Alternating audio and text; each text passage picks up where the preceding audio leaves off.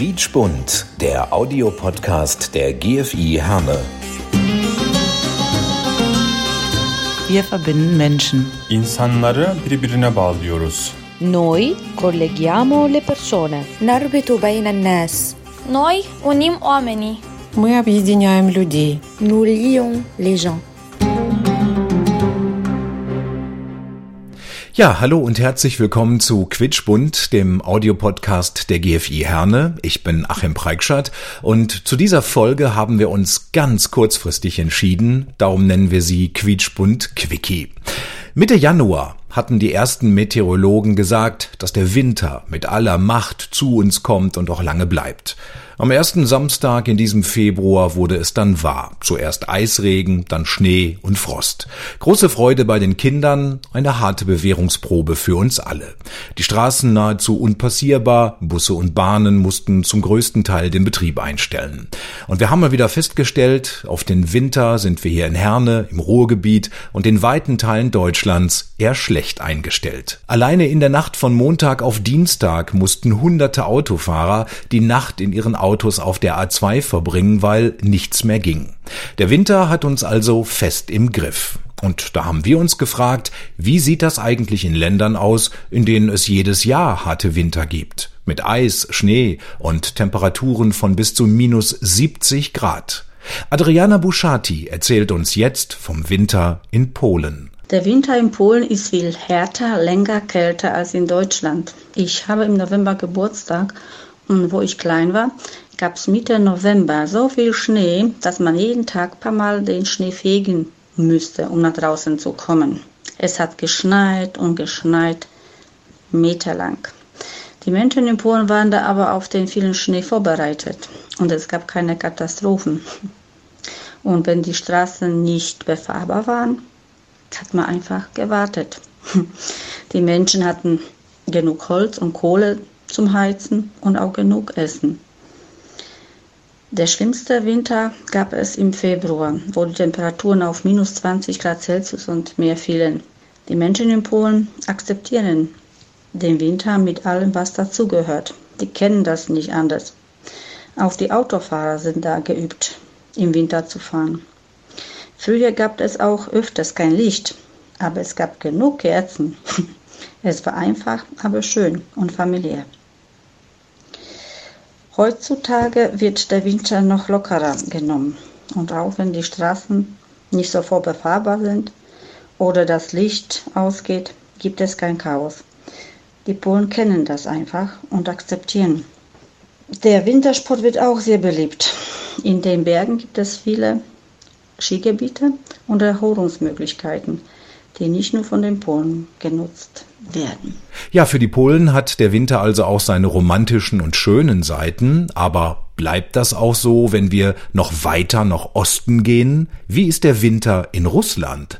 Das erzählt uns jetzt Anna Brodsky. Der Winter in Russland ist lang und vor allem kalt. Frostig wird es im Winter überall, aber es gibt doch sehr deutliche Temperaturunterschiede zwischen den einzelnen Regionen. In Sibirien wurden in der kältesten Siedlungen minus 77 Grad Celsius gemessen.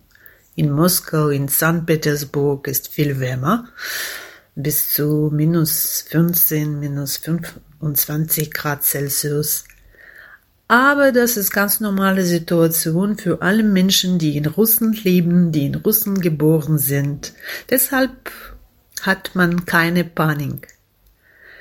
Jede hat eine richtige Kleidung, was besonders wichtig ist. Zur Grundausstattung gehören dabei Wollmütze, Schal, Handschuhe und schneefeste Stiefel. Und die Autofahrer, die vorbereiten sich auch zum kalten Winter. Im Norden nutzen viele Fahrzeughalter Motorheizungen. Das Gerät wird ferngesteuert und wärmt den Motor eineinhalb Stunde, so dass der Wagen gestartet werden kann. Das erinnert so ein bisschen an den Spruch, es gibt kein schlechtes Wetter, nur unpassende Kleidung. Aber was nutzt es, wenn das Auto zwar anspringt, die Straßen aber nicht befahrbar sind? In Russland gibt es ein ausgeklügeltes System, damit genau das erst gar nicht passiert.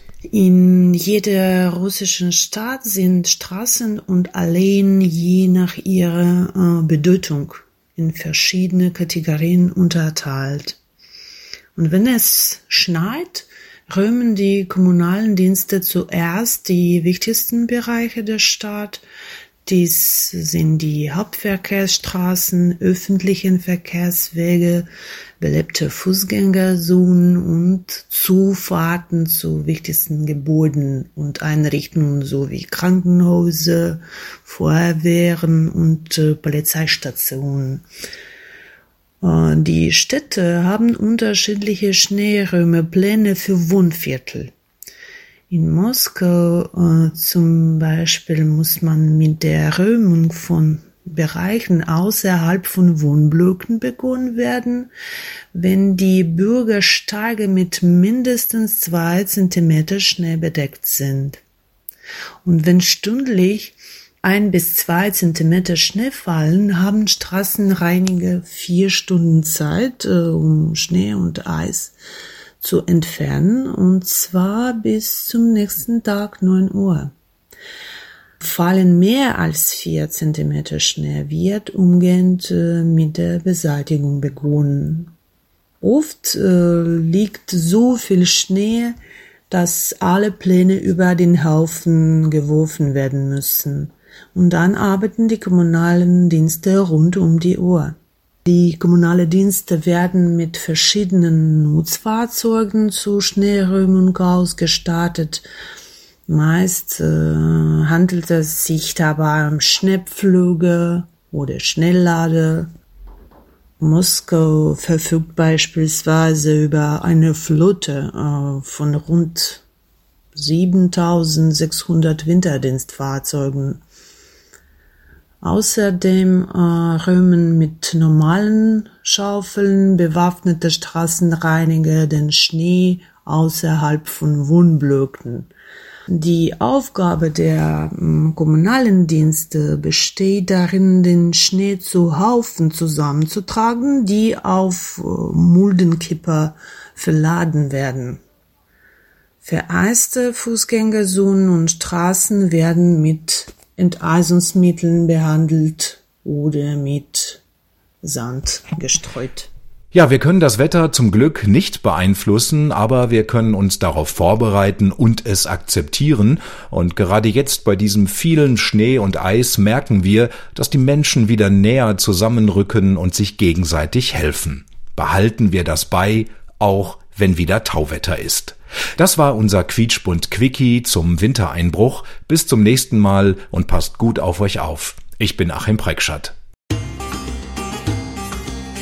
Quietschbund, der Audiopodcast der GFI Herne. Wir verbinden Menschen. İnsanları birbirine bağlıyoruz. Noi colleghiamo le persone. Narbitu beyna nas. Noi unim oamenii. Мы объединяем людей. Nous lions les gens.